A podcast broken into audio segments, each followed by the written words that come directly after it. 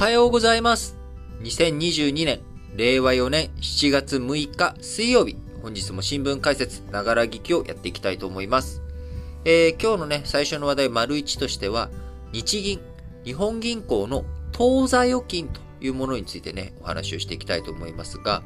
えー、こちら日銀の当座預金というものは何かというと、えー、銀行の銀行たる中央銀行である日本銀行。え、こちらにですね、あの普通の、その、僕らは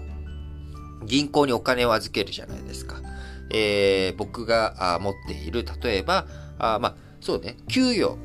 とかを皆さん受け取るときに銀行口座に、まあ、振り込まれるという方が多いと思います。もちろん、あの、現金払いで受け取ってる方とかもね、いらっしゃるかとは思うんですけど、あのー、銀行口座に入りますと。で、銀行口座に入っているものというのは、銀行、僕らから見たら、預金って言ったら、あの、なんでしょう。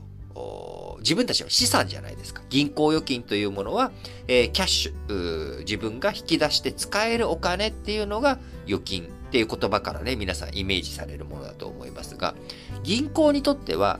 えー、その、預金者から集めた預金っていうものは、借金なんですよね。えー、僕らは普通、預金って言ったら、バランスシートの資産借方サイドに計上するものなんですけれども、銀行から見たら、そのお金は将来返さなきゃいけないお金なので、借入金なんですよね。預金というものは。なので、えー、銀行から見たら預金を集めて、えー、みんなからね、預金者からお金を集めて、その集めた預金を使って、えー、企業とかに貸し出しをして、その貸し出しをしたものを、えー、金利をつけて、まあ、あの、住宅ローンとかも含めてね、え金利をつけて、え返してもらって、その金利から、まあ、今ね、や、あの、本当に、スズメの涙よりも少ないぐらいの金利がついて帰ってくると。で、え、いうような構造になってるわけですね。なので、日銀というのは銀行の銀行なので、銀行、日銀に対しては銀行が預金者になるんですね。普通の三菱 UFJ とか、みずほとか、りそなとか、三井住友とか、こういった銀行、まあ、地銀とかも含めて、銀行があ預金者となって、日銀に対してお金を貸しているっていうような状態。で日銀から見ると、えー、日銀の当座預金というものは、借り入れサイドなんですね。えー、貸方サイド、借入サイドになります。で、今なんで日銀のその当座預金を話題にしているかというと、この残高が、えー、2022年3月末に563兆円と、えー、1年間かけてですね、約40兆円増え、まあ、新型コロナウイルス対応という意味で、2020年度から日銀当座預金、えー、膨らませていって、えー、170兆円、えー、この2年間ではね、えー、膨らんでいるというような状態になっています。で、えー、この日銀の借り入れが増えるというのはどういうことかっていうと、その代わりに、えー、日銀当座預金が膨らむ。えー、日銀がね、当座預金を膨らませると、その代わりに、じゃあこの日銀の当座預金が膨らむってどういうことかっていうと、銀行の資産が増えてるっていうことなんですよね。日銀。えー、まあ、資産が増えてる。うん、えー、なんて言ったらいいんだ。現金が増えてる。うん。現金が増えてるわけです。要は日銀が543、例えば、これもイメージしてください。銀行の預金、銀行預金が500兆円増えてるって、例えばね、170兆円増えたとかってなると、それは何かっていうと、その170兆円増えたものっていうのが、そのまま国民にとって、えー、預金者にとっては170兆円全体でね、預金が増えたっていうことになるので、えー、銀行預金があ日銀の当座預金が170兆円増えたということは、銀行、普通のね、日銀じゃない普通の銀行の、えー、キャッシュ、資産あ、キャッシュが170兆円増えたっていうことになるわけです。なので、その分、市中にお金が回ってる。なので、この新型コロナ対策として、えー、いろんなね、中小企業とかに支援をしたりとか、貸し付けをしてくれるのであれば、あ日銀から資金を供給するよとか、あるいは今、国債の、え、金利が上がっていきそう。国債の価格が下がると金利が上がるっていうのはね、これ今日ちょっと、この説明も何度も過去やっているので、今日はちょっと割愛しちゃいますけれども、え金利が上がると国債の価格が下がっちゃう。えー、なので、金利が上がらないように、これ以上上がらないようにするために、国債価格を高い状態、高い値段、市中で例えば国債が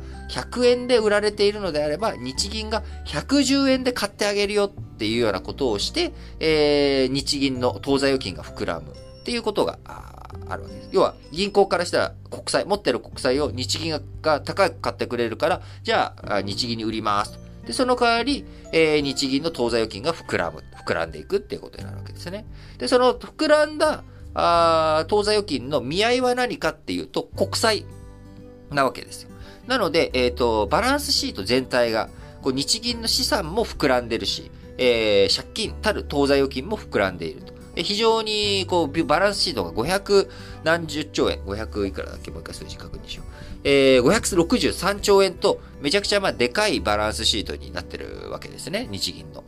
で、そうすると、まあ、当然その、日銀のバランスシートが膨らんだ分、えー、市中にお金も出回ってるっていうことなんですけれども、今申し上げた通り、資産は国債なんですよ。で、しかもその国債っていうのは、さっき説明した通り、金利を上げないために、え買い取っている。要は金利が低い